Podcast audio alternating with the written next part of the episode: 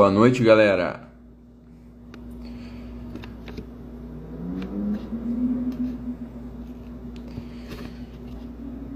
Boa noite a todos.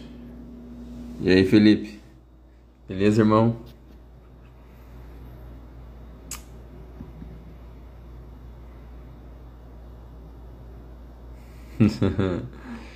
então, hoje é uma live de um tema que vocês gostam bastante. Não tem como não gostar, né? Falar de hormônios, falar de hipertrofia, normalmente são os temas que a galera mais gosta de me ouvir, né? Além de emagrecimento. Então, vamos falar bastante coisa aqui em uma hora. Hormônios e hipertrofia. Esse é o tema da live. Fixar comentar. Beleza? Ô oh, caralho, cadê o comentário aqui?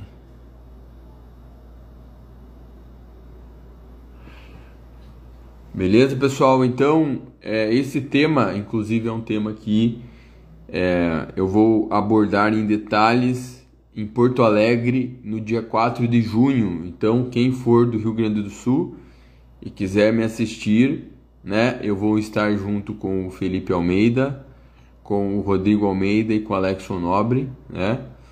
Grandes nomes da nutrição aí no Brasil. E a gente vai estar falando então sobre nutrição, hormônios e hipertrofia, tá? Dia 4 de junho.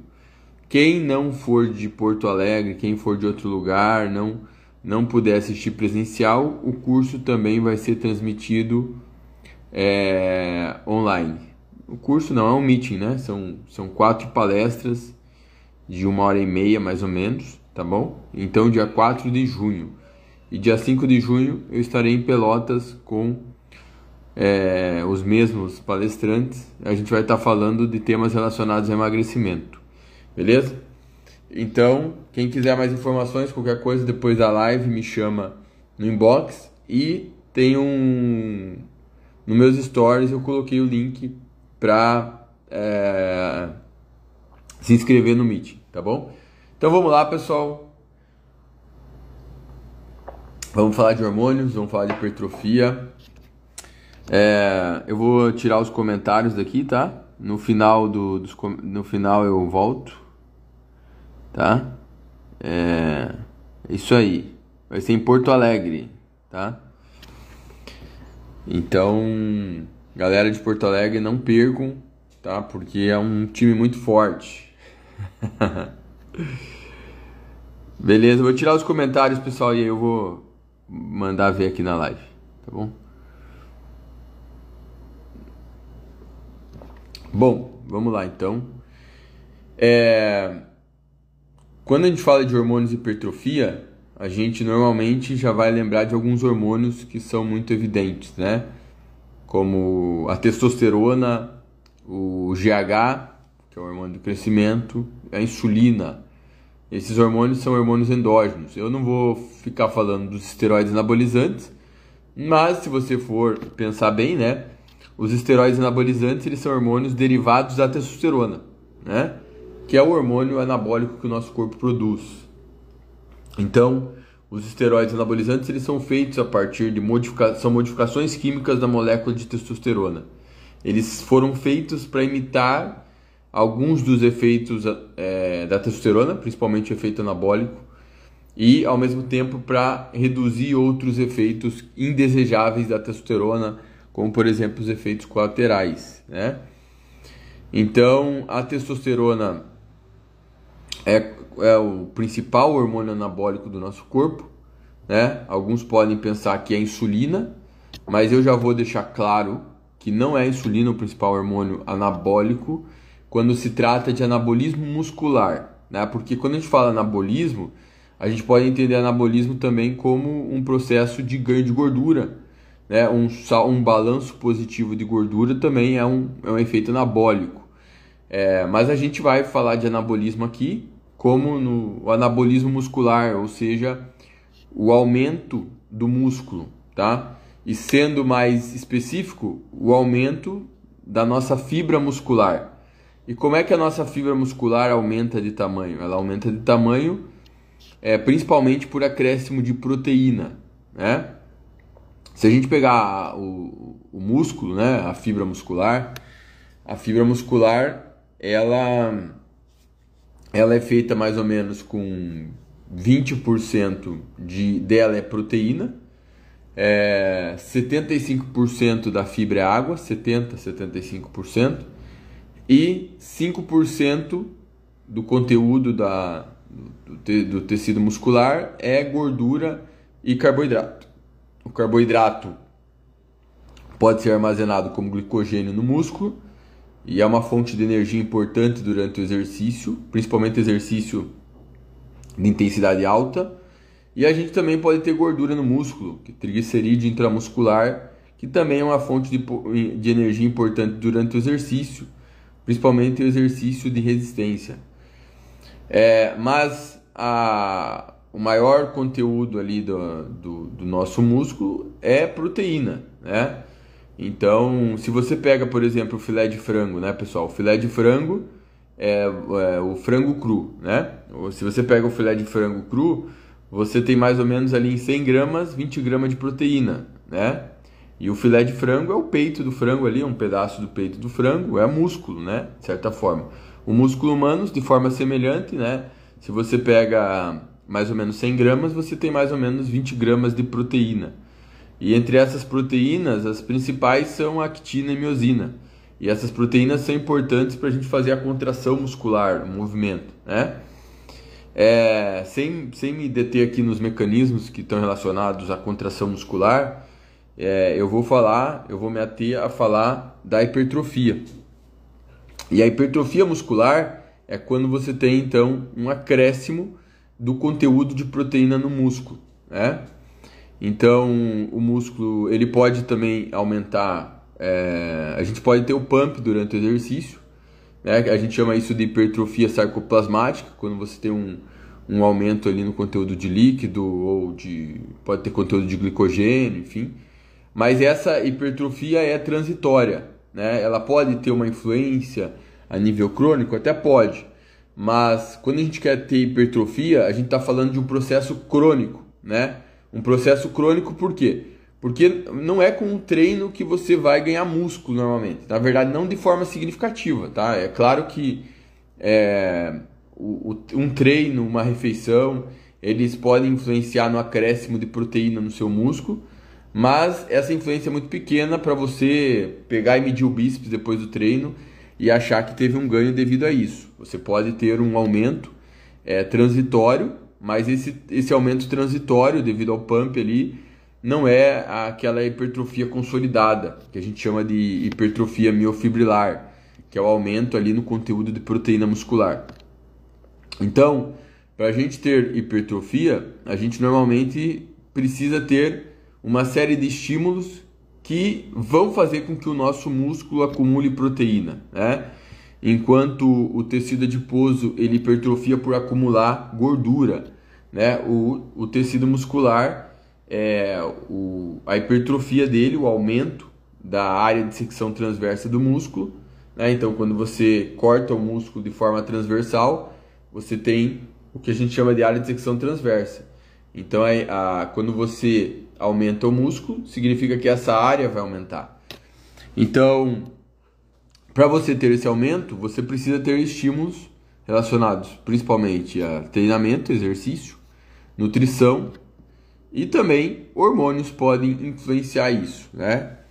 É, agora, pessoal, não é só a musculação. A pessoa pode ter hipertrofia muscular mesmo sem treino? Pode, né?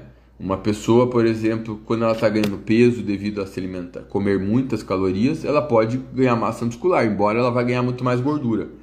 Então acaba que o exercício, principalmente a musculação, ela otimiza o ganho de massa muscular porque a sinalização de síntese proteica dela é mais potente do que uma sinalização promovida por um estímulo aeróbico, tá? Mas o exercício aeróbico, dependendo de como ele é feito, ele também pode gerar um estímulo de síntese proteica muscular. É, inclusive para o indivíduo que está envelhecendo, onde durante o envelhecimento a gente tem uma tendência a perder massa muscular, É melhor que essa pessoa faça um exercício, mesmo que não seja musculação, do que seja sedentário. Ah, o ser sedentário leva a atrofia muscular. A pessoa, quando ela não movimenta, ela tem atrofia. Um exemplo é uma pessoa que tem um acidente, por exemplo, e vai ficar internada no hospital. O simples fato dessa pessoa ficar inativa vai levar à atrofia muscular dela. Então você observa que o simples fato da gente se movimentar é importante para a gente, é, pelo menos, não perder massa muscular de forma expressiva, né? Isso é muito importante, por exemplo, com um idoso, né? Mas vamos focar aqui, para a gente chegar na parte de hormônios, em falar dos principais fatores que levam à hipertrofia muscular. Então, a hipertrofia ela depende de um balanço positivo é, entre síntese e degradação proteica. Então, a síntese proteica ela, ela pode ser estimulada pelo exercício, pela dieta e também por hormônios, né? Inclusive, existe uma sinergia entre esses três é, e, e, isso torna o processo, pode tornar o processo mais potente. E, e a síntese proteica, pessoal, ela pode ser estimulada, então, simples fato de você fazer uma refeição consumindo proteína. Então, quando você come frango com arroz e feijão, é, vai, esses alimentos vão sofrer digestão, os macronutrientes ali vão ser absorvidos e, a, e vai ocorrer aumento da síntese proteica após a refeição. Só que no, nos momentos após a refeição, a síntese proteica cai e a degradação proteica aumenta. Então, no, no período entre as refeições, geralmente a gente fica com um balanço negativo de proteína. Quando a gente faz a refeição, a síntese sobe e depois a síntese cai e a degradação sobe. A síntese proteica ela é mais sensível que a degradação, ela mexe mais. Basicamente é isso, de forma tosca, né? ela mexe mais facilmente. A degradação ela ela ela mexe menos, né? Então, você pode ter hipertrofia, você poderia ter hipertrofia, por exemplo, se a, degrada, se a síntese ficasse parada e a degradação reduzisse. Por exemplo, aqui você tem síntese igual a degradação.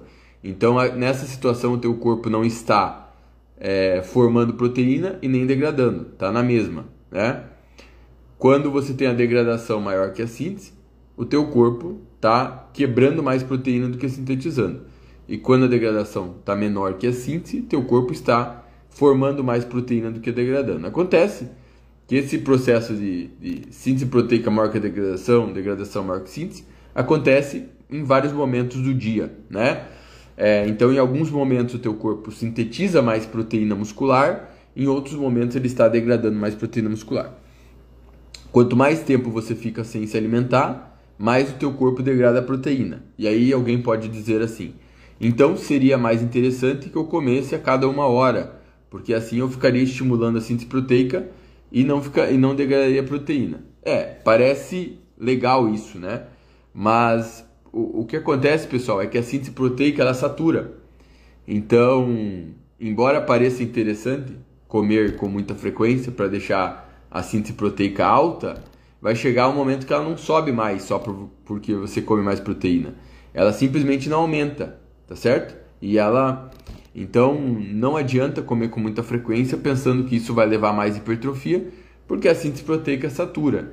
Inclusive, é, é, entre comer, por exemplo, seis vezes no dia e comer quatro vezes proteína, por exemplo, não parece fazer diferença para a hipertrofia. Agora, entre comer quatro refeições com proteína e comer uma refeição com proteína, aí sim faz diferença. Então, o fracionamento da proteína ele é importante para a hipertrofia, mas não adianta fracionar muito achando que isso vai ser melhor, porque a síntese proteica ela é saturável.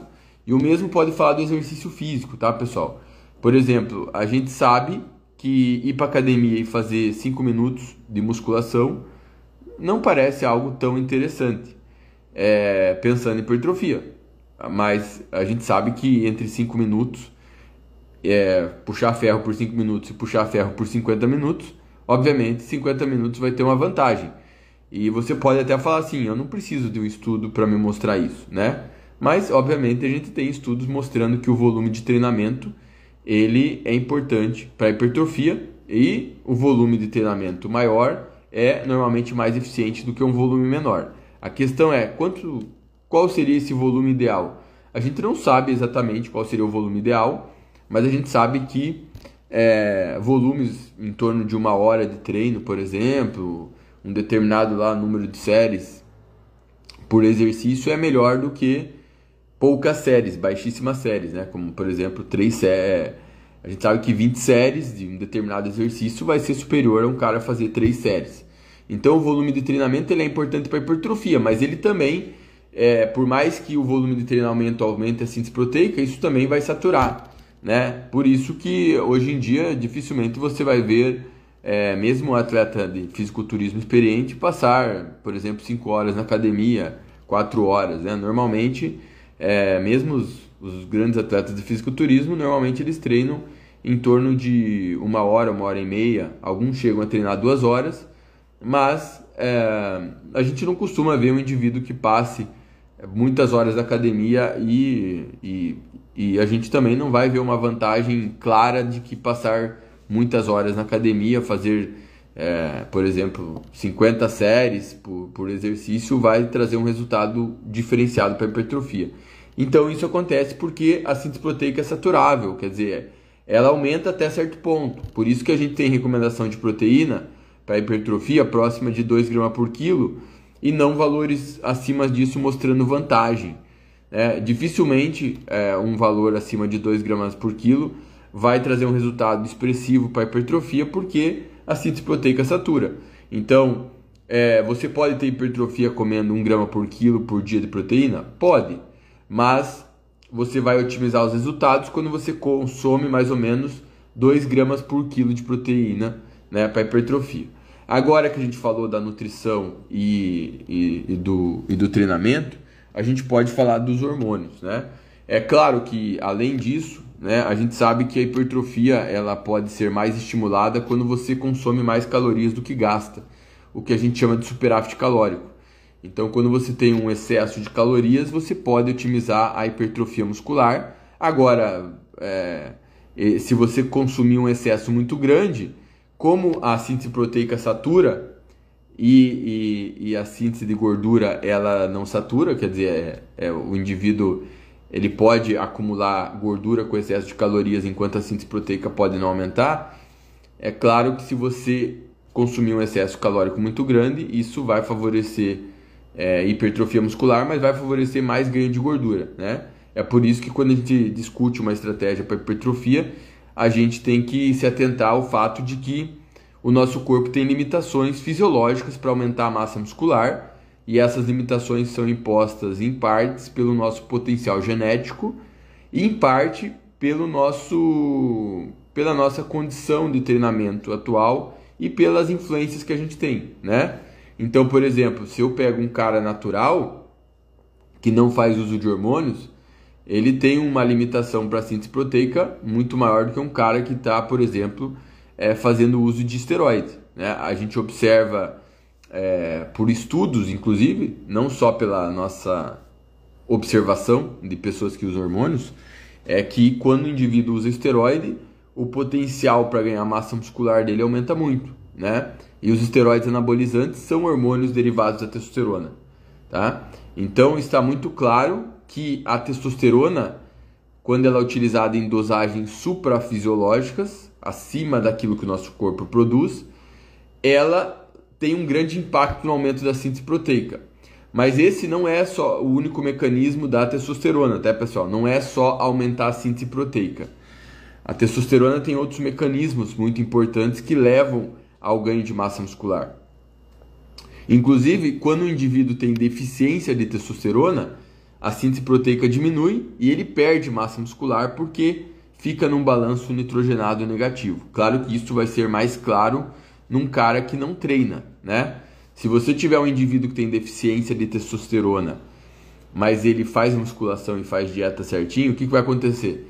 Ele pode até não perder massa muscular, mas ele vai ter muita dificuldade de ganhar massa muscular, porque ele tem um, um ambiente hormonal que não favorece o anabolismo, mas por outro lado ele está contrabalançando essa deficiência hormonal com o exercício e com a nutrição adequada, né? É, isso a gente pode observar também num pós-ciclo de esteroide, tá? Que eu vou explicar daqui a pouco. Então, a testosterona é um hormônio muito potente para aumentar a massa muscular. E, e dos nossos hormônios endógenos, né? O hormônio dos nossos hormônios que o nosso corpo produz, a testosterona é o hormônio mais importante relacionado à hipertrofia muscular. Alguém poderia pensar que é insulina, porque algumas pessoas falam que a insulina é o hormônio mais anabólico. Mas, pessoal, se a gente compara, um bom exemplo para mostrar por que, que isso é equivocado, o primeiro é você comparar homens e mulheres, né? É, os homens e as mulheres eles diferem em vários aspectos das suas características sexuais secundárias. É, nós temos mais pelos no corpo, nós temos barba, nós temos menos cabelo na cabeça, nós temos voz grave e, acima de tudo, também nós temos mais massa muscular do que as mulheres. E todos esses efeitos, os efeitos androgênicos, que estão relacionados às características sexuais e o anabolismo, são é, relacionados à testosterona, né? Inclusive, quando uma mulher toma testosterona ou esteroide anabolizante, você vai observar o que? É, dependendo da dosagem, ela vai adquirir essas características sexuais secundárias masculinas. Ah, inclusive, a voz pode engrossar, o, o clitóris pode hipertrofiar e a gente vai ouvir, observar o ganho de massa muscular, né? Porque é uma característica dos esteroides e é uma característica essencial da testosterona. E as mulheres têm níveis de testosterona muito menores do que os homens, certo? Os níveis de testosterona das mulheres, eles são 10, 15 a 20 vezes menores do que os homens, tá?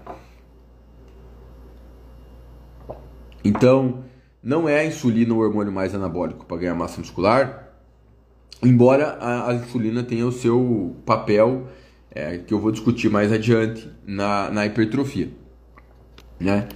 É, até porque se a insulina fosse um hormônio muito anabólico, bastaria você estimular bastante a insulina para ganhar massa muscular. E como é que estimula bastante a insulina? Comendo bastante carboidrato, por exemplo. Então, se por acaso a insulina fosse tão, tão impactante na síntese proteica como a testosterona, se você comesse uma dieta com muito carboidrato, muito doce, por exemplo, sucrilhos, doce de leite, farinha láctea, e isso vai aumentar muito a insulina, você ganharia muita massa muscular. Ou, por exemplo, alguém que fizesse um ciclo de insulina. Por que, que você não vê ninguém fazendo ciclo de insulina sozinho? Você vê o cara usando insulina com esteroide, com GH, mas você não vê um cara fazendo um ciclo só de insulina, porque o cara vai ficar gordo, né? A insulina ela tem um efeito é, menos impactante na síntese proteica, então ela pode até aumentar a síntese proteica, mas ela não vai aumentar muito em compensação, ela vai favorecer muito a síntese de gordura, ela vai estimular muito a lipogênese, ela vai favorecer muito a captação de gordura pelo tecido adiposo. Então, o cara vai acumular muita gordura. Né? Eu já vi gente que fez esse teste e foi, obviamente, uma cagada é, fazer um ciclo de insulina, uma estupidez, né? usar a insulina sozinho. Sem contar o risco né? de, de hipoglicemia. Então, a insulina não é um hormônio muito anabólico para massa muscular ela é um hormônio mais anticatabólico e a testosterona é um hormônio muito mais anabólico. A gente vê isso pelas diferenças sexuais entre homens e mulheres, na quantidade de massa muscular, e a gente, a gente observa isso também pelos efeitos farmacológicos da testosterona, né? É, porque assim, quando você usa testosterona exógena, aquela molécula de testosterona que você está usando, ela é a mesma que teu corpo produz, tá certo? Só que você está colocando no seu corpo uma quantidade muito maior do que ele produz. Por isso você observa um ganho muito maior. Nos, nos estudos clínicos, é, estudos em humanos, a gente observa ganhos de 7, 8 quilos de massa magra com o uso de testosterona em dosagens de 500, 600 miligramas por semana que é uma dosagem que a gente costuma ver, por exemplo, num cara que está fazendo o primeiro ciclo, e a gente vê resultados semelhantes ao que a gente observa nos estudos. Então está muito claro que a testosterona, quando ela é utilizada em doses suprafisiológicas, ela tem um efeito anabólico muito pronunciado. E a gente não vê esse efeito, a gente vê esse tipo de efeito apenas com esteroide anabolizante, a gente não vê esse tipo de efeito com insulina e também não vê esse tipo de efeito com o hormônio do crescimento. Tá? Inclusive, pessoal, em relação ao hormônio do crescimento, as mulheres elas produzem mais GH do que os homens. Né? nós homens produzimos muito mais testosterona do que as mulheres, mas o GH as mulheres produzem mais do que os homens. Inclusive, é, muita gente acredita que a gente produz só GH durante o sono, né? Na verdade, a gente tem picos de GH durante o dia, é, mas a gente tem mais picos durante a noite, os homens. As mulheres, elas também têm bastante pico de GH durante o dia. E, no geral, as mulheres secretam mais GH do que os homens. Agora, o GH ele tem um papel importante na hipertrofia muscular? Até tem. Mas quando você observa os estudos usando o GH é, de forma exógena, assim como os estudos que usam testosterona, você não vê um efeito expressivo na hipertrofia muscular do uso do GH exógeno, mesmo quando usa GH em doses suprafisiológicas. Quando que a gente vê o efeito anabólico do GH? A gente vê o efeito anabólico do GH de forma clara quando a gente tem um indivíduo que tem deficiência de GH, deficiência de hormônio do crescimento. Por exemplo, se a gente vê as crianças com deficiência de hormônio do crescimento, elas não crescem de forma adequada, né, como as crianças da mesma idade, porque elas têm deficiência do GH. Então, o GH, quando ele é administrado numa criança que tem deficiência, ele vai fazer com que a criança tenha um crescimento na sua estatura e, obviamente, crescimento dos seus tecidos, crescimento dos ossos. Então, o GH, obviamente, tem um efeito anabólico. Mas a gente também vê o efeito anabólico do GH em adultos, né? Desde os anos 90, a gente tem estudos com o uso do GH em adultos com deficiência de GH. É, o problema é que a, o diagnóstico de deficiência de GH em adulto é mais complicado. Né? Na criança, normalmente o pai vai ver que a criança não, não cresce de forma adequada, ele vai suspeitar, né? por comparação com outras crianças, vai levar no médico, vai fazer uns exames, vai ver a altura da criança e vai descobrir que a criança realmente tem deficiência de GH. No adulto é mais complicado, o adulto com deficiência de GH ele tem vários sintomas que são inespecíficos, não, não dá para não dá para diagnosticar simplesmente pelos sintomas. É, o indivíduo ele tem uma menor massa muscular, ele acumula mais gordura. É, isso pode também afetar a nível psicológico, né? O indivíduo ter mais um humor mais deprimido, o indivíduo ter um perfil lipídico alterado, resistência à insulina. Então, essas coisas são coisas que não são é, específicas da deficiência de GH. Pode ter essas, essas coisas, o indivíduo pode, esses sintomas, sinais, ele pode ter em outros tipos de doença. Então, a, a, a, a deficiência de GH no adulto é mais difícil de ser diagnosticada, mas se existir uma suspeita, o que é feito normalmente é um teste, é um exame para diagnosticar essa deficiência. O exame para diagnosticar a deficiência de GH, pessoal, é, não é simplesmente pedir um exame de GH pro cara, tá? É, o exame de GH, por quê? Porque o GH ele tem um ritmo de secreção pulsátil, significa que em alguns momentos do dia o teu GH está zerado e não quer dizer que você tem deficiência. E em alguns momentos você vai ter picos de secreção de GH e beleza. Então, fazer um exame de GH normalmente não, não é uma indicação para ninguém. E nessas pessoas que têm suspeita de deficiência de GH, o que se faz é um teste estimulatório. Um teste estimulatório, por exemplo, é você induzir uma hipoglicemia no indivíduo. Isso tem que ser feito num, numa clínica especializada, né, um laboratório especializado. E a hipoglicemia faz o corpo secretar bastante GH. Então, esse é um exemplo de teste estimulatório. Outro exemplo é, é arginina. A arginina é um potente estimulador de GH. E no indivíduo que tem deficiência de GH, quando você faz um teste estimulatório, o GH dele não sobe igual numa pessoa saudável. Então, através desse teste de estímulo que se descobre se ele tem deficiência de GH.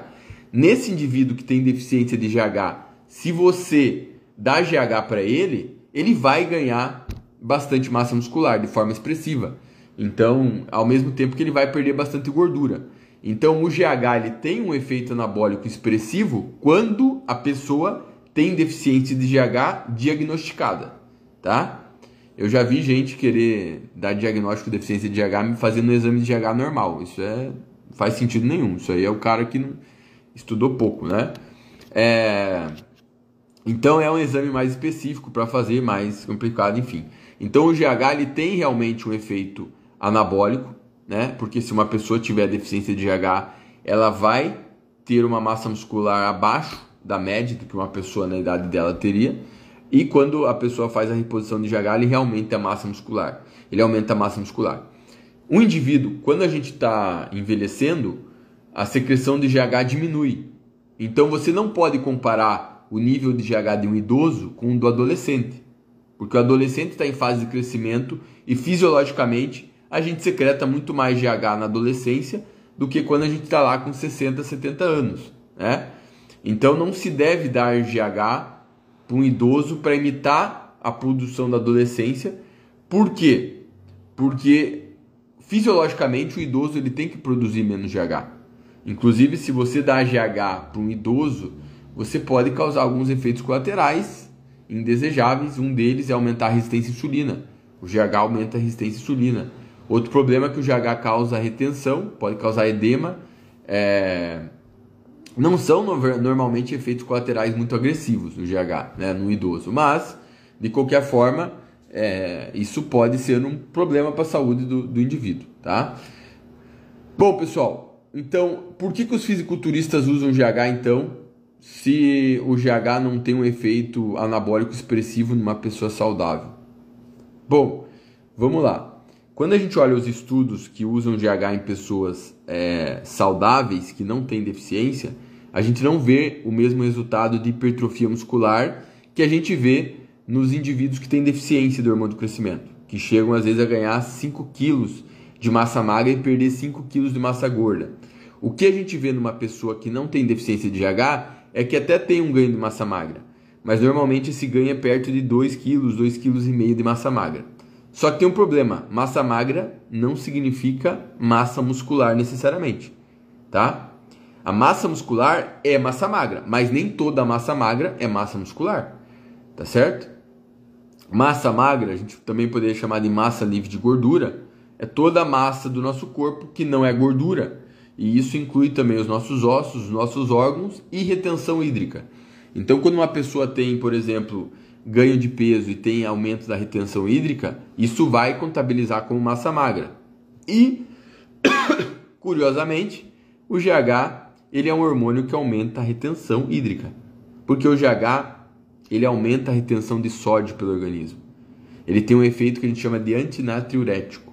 Ele aumenta a retenção de sódio, consequentemente, vai aumentar a retenção hídrica. Olha só, pessoal, a testosterona tem fama de causar retenção, mas a testosterona, ela pode potencializar a retenção numa dieta com superávit calórico, mas ela não é um hormônio que tem a natureza normalmente de reter líquido. Embora nas mulheres os esteroides podem causar retenção, porque nas mulheres o excesso de androgênio causa pode causar resistência à insulina. Mas é, nos estudos com homens que usam testosterona é, sem superávit calórico, por exemplo, o ganho de massa magra é basicamente ganho de massa muscular. No caso do GH, o que acontece é que esses 2 quilos, 2,5 kg de ganho de massa magra, a maior parte parece ser devido à retenção de água, tá certo? Então, veja, não é um estudo que tem sobre isso, são alguns estudos que tem sobre isso, tá? E o efeito na massa magra do GH dificilmente passa desses 2,5 kg. Então, é, eles acreditam que 70% desse ganho de massa magra seria retenção e os 30% seria massa muscular, o que seria menos de um quilo de massa muscular facilmente. Tá, Dudu, mas é, por que, que os fisiculturistas usam GH então? É, bom, primeiro que os fisiculturistas costumam fazer algumas coisas né, que não tem evidência mesmo, mas no caso do GH, a galera investe pesado normalmente para usar GH, né? Então, é diferente do cara que lá investe para usar BCA ou outras tranqueiras por aí. No caso do GH, pessoal, realmente parece existir uma sinergia entre o uso de GH com esteroides e também com insulina, mas vamos focar nos esteroides, que é uma sinergia mais clara. Então a gente tem alguns estudos realmente mostrando que os esteroides podem potencializar a ação do GH. Mas esses estudos são estudos mais recentes. Os fisiculturistas usam GH desde o início dos anos 80. Mais ou menos. E olha só, quando os fisiculturistas começaram a usar hormônio do crescimento, eles nem sabiam, nem tinha estudo ainda é, em humanos é, usando o GH, por exemplo, e mostrando hipertrofia do GH. Então, na verdade, os fisiculturistas, quando eles estavam usando o GH nos anos 80, estavam dando tiro no escuro, estavam fazendo um palpite, né? Porque não tinha nem os estudos que mostraram efeitos de hipertrofia em adultos com deficiência de GH são dos anos 90, de 96 mais ou menos, a partir daí. E os estudos com o uso do GH depois em pessoas saudáveis, enfim, são ainda de, vieram ainda depois. De qualquer forma, hoje a gente tem alguma evidência de que realmente existe uma sinergia entre o GH e os esteroides e a testosterona. E eu já usei GH junto com esteroide e realmente parece ter um efeito diferenciado, né? Parece fazer realmente a diferença. E olha só que interessante, você não vê fisiculturista usando o GH sozinho, isoladamente, né? Então, é, é interessante a gente pensar que os estudos que mostram que o GH tem um efeito na massa magra ali pequeno, quando utilizado isoladamente, e pouco efeito na perda de gordura também, é, querendo ou não, os fisiculturistas é, eles eles estão agindo meio de acordo com a ciência, né? Porque é, usar GH isoladamente realmente não compensa. E os estudos mostram isso, que usar GH isoladamente não compensa. Mas quando utilizado junto com testosterona ou com esteroides, é, é os esteroides parecem potencializar a ação do GH mais do que propriamente é, o, o que a galera pensa né, é que é, o GH potencializaria a ação dos esteroides, na verdade o, o que parece acontecer é o contrário. É, os esteroides que potencializam a ação do GH. Ah, e, e, a gente também tem alguns estudos que mostram que numa situação de perda de peso, o GH tem um efeito anticatabólico. Né? E de fato, o, o GH tem um efeito anticatabólico e a gente pode observar isso não só não só com um cara que usa GH, mas quando você pega uma pessoa saudável e você tem uma pessoa com deficiência de GH, o indivíduo com deficiência de GH ele perde mais massa muscular no déficit calórico do que o indivíduo que não tem deficiência de GH. O GH é, é o único hormônio anabólico que é aumentado numa situação de déficit calórico, enquanto a testosterona tende a reduzir, a insulina tende a reduzir, o GH ele tende a aumentar numa situação de restrição calórica, restrição de energia. E o GH ele tem um papel anticatabólico que funciona provavelmente o principal mecanismo seria que o GH, é, por estimular a lipólise, ele favorece o maior uso de gordura como fonte de energia e isso minimizaria a degradação de proteína muscular. Por quê? Porque numa situação de déficit calórico, ah, você tem a redução, por exemplo, da insulina, que é um hormônio anticatabólico principalmente, mais do que anabólico. E quando você tem um hormônio anticatabólico como a insulina reduzida e um, e um hormônio catabólico como cortisol aumentado, né? Você tem uma situação de catabolismo muscular. Por exemplo, o exemplo mais agressivo que a gente pode pensar é uma pessoa que fica em jejum por vários dias, né? Quando você está em jejum por vários dias, ó, tô, tô indo longe nessa aula aqui, né?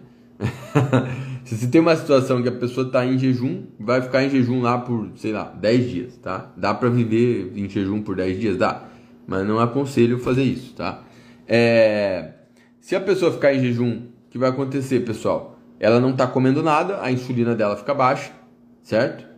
E o corpo precisa mobilizar as reservas de energia como fonte, as reservas como fonte de energia. A principal reserva de energia do nosso corpo é a gordura corporal, tá certo?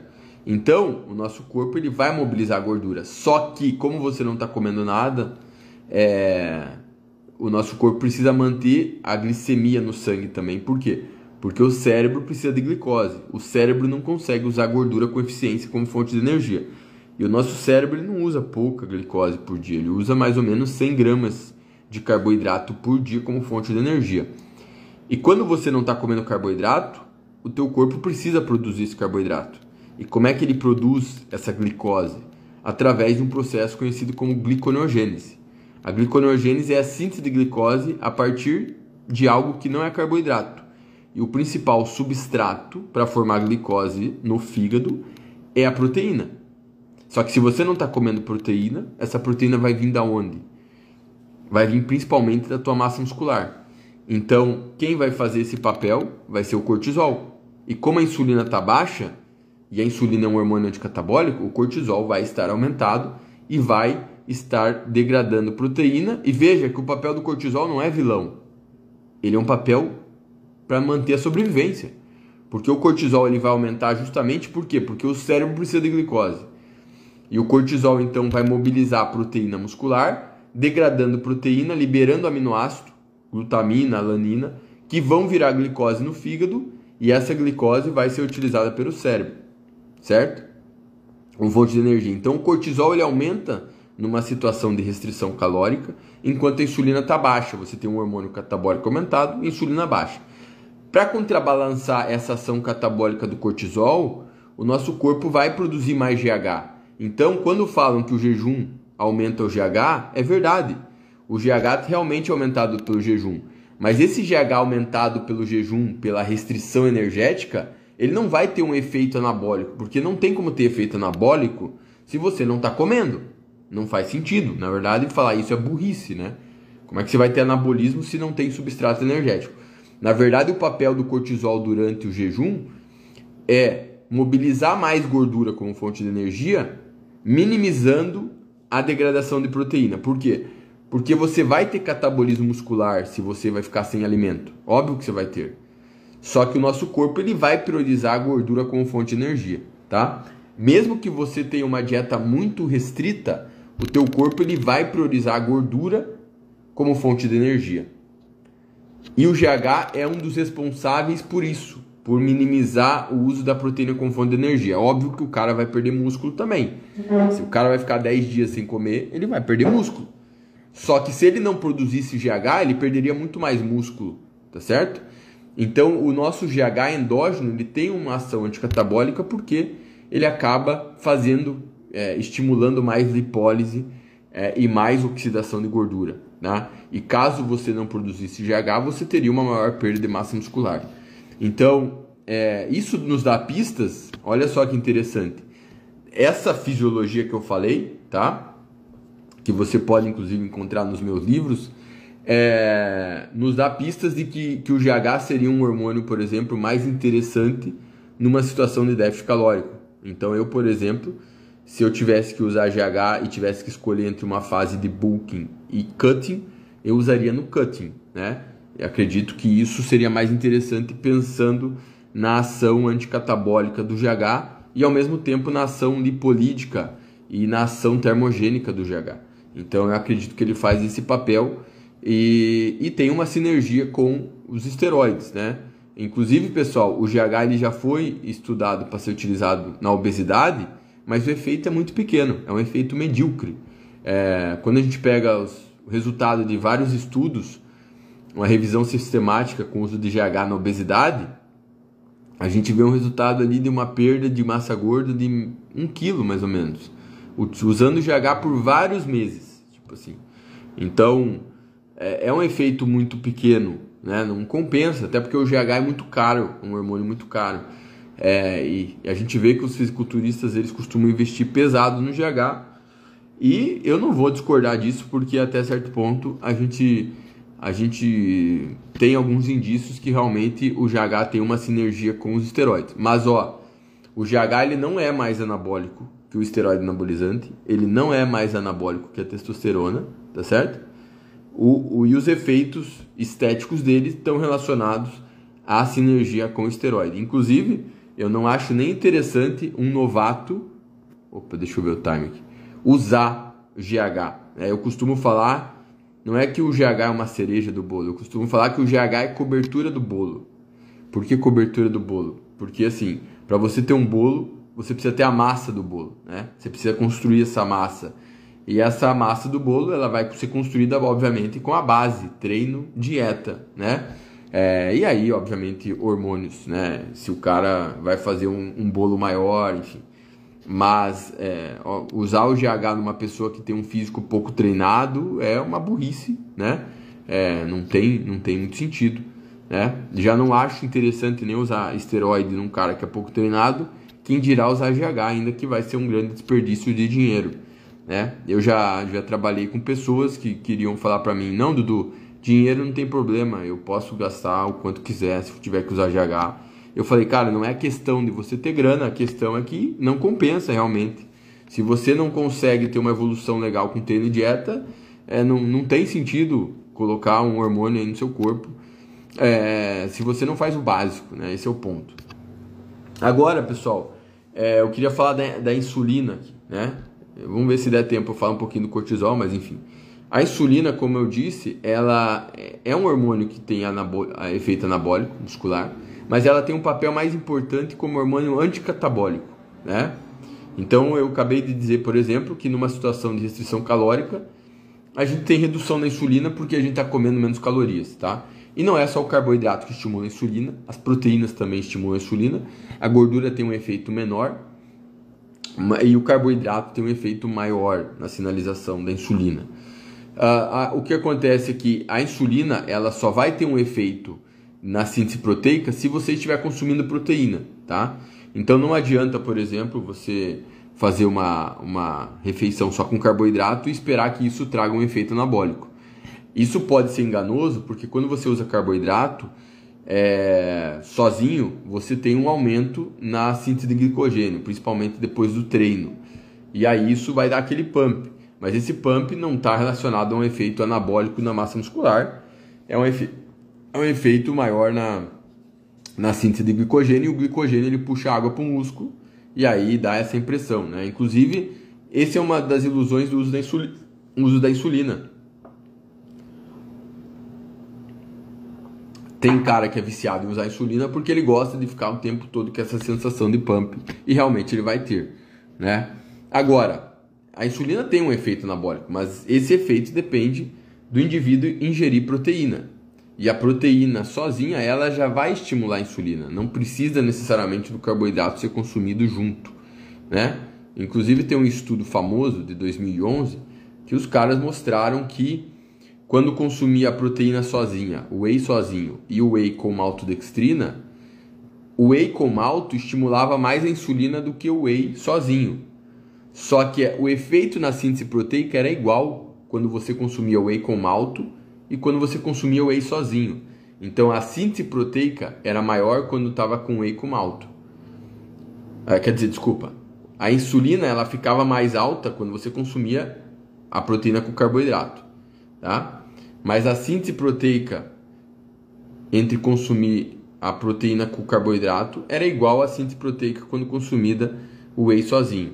Então, por mais que o carboidrato junto com a proteína estimulasse mais a insulina, o efeito na síntese proteica era igual. E na degradação proteica a mesma coisa, tá? Então a insulina ela tem um efeito na síntese proteica, mas não significa que esse efeito vai ser maior quanto mais carboidrato você consumir. Uma coisa que a gente sabe é que quando você tem um indivíduo com resistência à insulina, ele tem um maior risco de perder massa muscular do que o um indivíduo sensível à insulina. E de certa forma, a resistência à insulina, ela também pode prejudicar o ganho de massa muscular, tá? Então, pessoal, se, se fosse uma questão de só estimular a insulina para ter hipertrofia, a gente poderia dizer que o segredo para ganhar massa muscular seria comer muito, porque quanto mais você come carboidrato, mais a insulina aumenta. Mas a gente vê que os ganhos de massa muscular não vão ser proporcionais a você comer mais, né? Até porque você vai acabar ganhando muita gordura quando você vai aumentando demais as calorias. Tá? Isso é explicado é, porque, é, como eu já mencionei outras vezes, é, a hipertrofia muscular ela não depende só de um estímulo de treino imediato, agudo, ou de um estímulo nutricional agudo. Depende de adaptações crônicas. Essas adaptações crônicas que levam ao aumento da massa muscular, elas dependem do tempo sob estímulo. E essas adaptações estão relacionadas à estrutura da nossa fibra muscular. A nossa fibra muscular, com os anos de treino, ela vai mudando. Ela vai, por exemplo, adquirindo mais núcleos, né? E no núcleo da fibra muscular tem o DNA. Então, quando a tua fibra muscular acumula mais núcleos, que a gente chama de mionúcleos, né? Essa fibra muscular tem o um maior potencial de síntese proteica. Só que para essa fibra muscular acumular mais mionúcleos, ela precisa de ter tempo sobre o estímulo, né? Então não é simplesmente comer mais e, por exemplo, passar 5 horas na academia. É o tempo, a consistência que leva ao fato da tua fibra muscular mudar com o tempo. Além disso, por exemplo, os ribossomos, que é onde acontece a síntese proteica, esses ribossomos também podem aumentar com o tempo de treino. Né?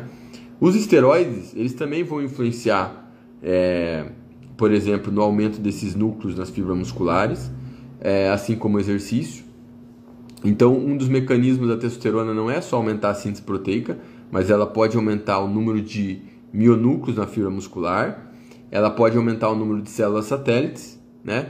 E essas células satélites que são responsáveis pela é, reparação do dano celular, do dano muscular, essas células satélites elas doam núcleos para a fibra muscular. Então as fibras musculares podem acumular mais núcleos quando você tem mais tempo de treino, né? E também, obviamente, com o uso de hormônios, tá certo? Inclusive, é, o fato da tua fibra muscular ter mais núcleos, é, quando você para de treinar, esses núcleos permanecem na fibra e é por isso que a gente tem a memória muscular, porque esses núcleos, como eles permanecem, a tua fibra muscular, quando você para de treinar, ela vai atrofiar, ela vai diminuir de tamanho. Por quê? Porque se você parou de treinar, a síntese proteica cai e a degradação aumenta. Então você fica num estado catabólico, você está catabolizando. Mas a tua fibra muscular, por mais que ela diminua de tamanho, os núcleos que você acumulou com os anos de treino, eles permanecem. Então, quando você volta a estimular essa fibra muscular, o potencial de síntese proteica dela é maior do que quando você começou a treinar, né? E os hormônios também vão aumentar o número de núcleos na fibra muscular. E alguém pode pensar então que se eu parar de usar hormônios, eu tenho um potencial maior de síntese proteica. Até tem, só que não necessariamente natural. Você teria, é, você voltaria a ter esse potencial se você voltasse a usar hormônios. A gente tem alguns fisiculturistas que pararam de usar esteroides e eles catabolizaram, obviamente, mas quando eles voltaram a usar, é, eles conseguiram recuperar de certa forma o tamanho deles. Um exemplo é o Victor Martinez, é, outro cara que eu já vi acontecer isso foi o Dennis Wolff, enfim. E também o Kevin Levrone, só que o Kevin Levrone ele parou muito tempo, né? Então ele voltou numa idade muito mais avançada e obviamente ele não ia voltar com o físico que ele tinha quando estava lá com 30 e poucos anos. É, então o que acontece é que se o cara usa hormônios, né, e ganhou mais núcleos na fibra muscular, teve uma baita evolução com hormônios e depois ele parou de usar hormônios e ele volta a treinar natural, uh, o, que, o que o cara tem que entender é que o efeito do hormônio na síntese proteica é algo que não dá para imitar só com o estímulo do treino, tá? Mas isso é uma conversa mais complexa é, que eu vou fazer no meu curso de hormônios e hipertrofia, tá certo? Esse curso vai ser no dia 4 de junho para a galera de Porto Alegre e também para quem quiser assistir online, vai a gente está vendendo online também. Pessoal, eu vou encerrando por aqui. Eu queria falar do cortisol, mas não vai dar tempo. Deixa eu ver quanto tempo foi aqui. É, deixa eu voltar os comentários aqui. Voltando os comentários aí. É, eu queria falar mais, falar sobre o cortisol. Tem uma parada do cortisol muito foda que eu queria falar para vocês, né? Que eu vou deixar no ar aqui só, tá?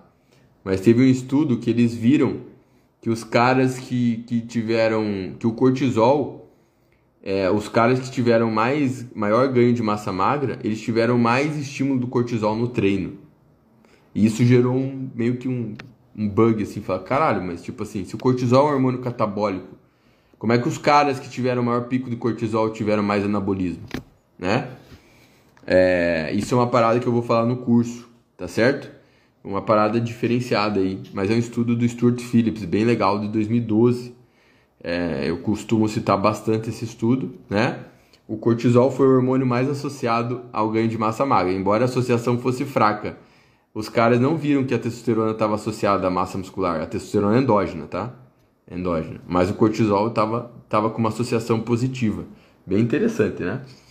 Mas isso é um assunto que eu vou falar no curso no dia 4 de junho, no, no, no Meeting Hormônios e Hipertrofia, que além da minha participação vai estar tá o Felipe Almeida, o Alexson Nobre e o Rodrigo Almeida, tá certo?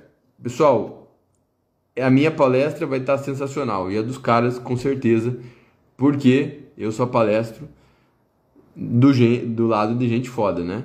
Pelo menos quase sempre dentro do possível. E nesse caso o curso foi escolhido a dedo, tá certo? É... Galera, quem quiser também saber mais desse conteúdo, é... tem o meu e-book Nutrição e Hipertrofia Muscular, né? É... que mais que eu posso falar? Tem aulas no Nutriflix, né? Não tem uma aula só desse tema, mas eu, eu pretendo fazer uma aula ainda desse tema lá no Nutriflix uma aula sobre hormônios de hipertrofia, mas eu sempre estou falando ali alguma coisa, algum hormônio sobre hipertrofia. Já teve aula sobre GH lá no Nutriflix, já teve aula sobre testosterona e hipertrofia, inclusive essa aula de testosterona vai sair esse mês, tá? E, e tem uma aula lá sobre fisiologia da insulina. Fisiologia da insulina muito foda. É uma das aulas mais fodas que eu já fiz, tá lá no Nutriflix, tá? Inclusive eu falo lá da questão da, do efeito anticatabólico da insulina, tá bom? Então espero que vocês tenham gostado. Eu sempre venho aqui para fazer a live e venho no gás, venho com, venho com vontade. Inclusive eu sempre tento trazer alguma coisa mais interessante, porque eu dou uma estudadinha ali antes para trazer sempre algo novo aí nas lives, tá? Afinal de contas, vocês estão me assistindo aqui, é, com, vocês estão parando para me assistir e eu venho com todo prazer. Agora, quem assiste meus cursos, quem assiste minhas aulas, sabe que meu melhor conteúdo tá no conteúdo pago, né? tá bom? Se a live é boa, as, as aulas são ainda melhores, tá certo? Tá? Pessoal, minha agenda tá cheia para esse ano. Não vou viajar muito não para outros lugares, tá?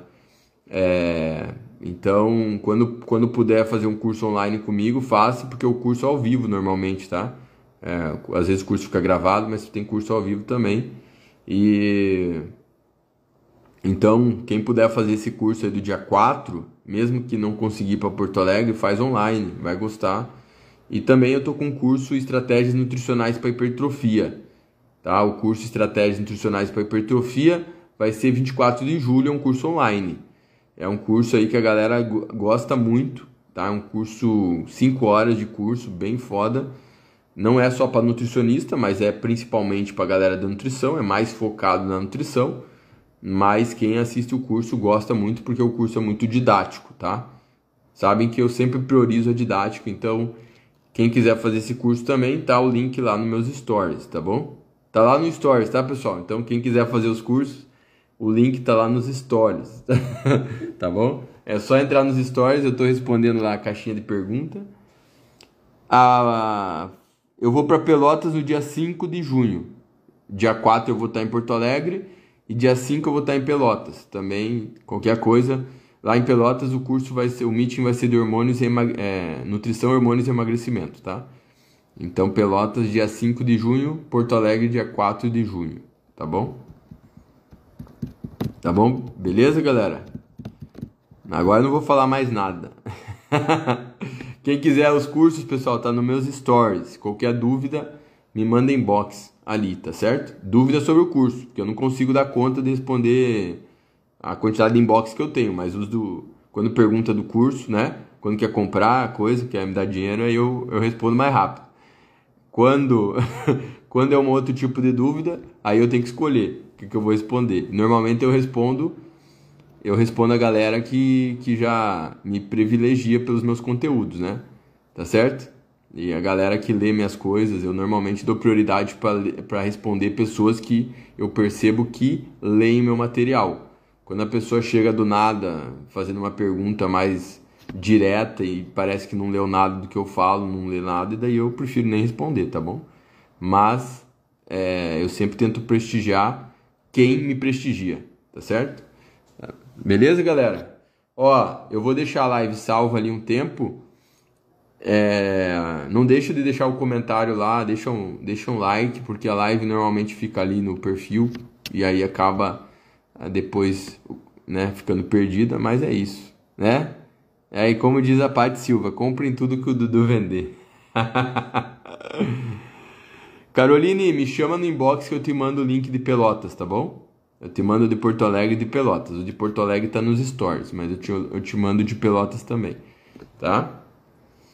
É... Valeu, galera. Tá certo? Um abraço aí pra vocês. Tá bom? E aí, Vini? Obrigado por me prestigiar, meu brother.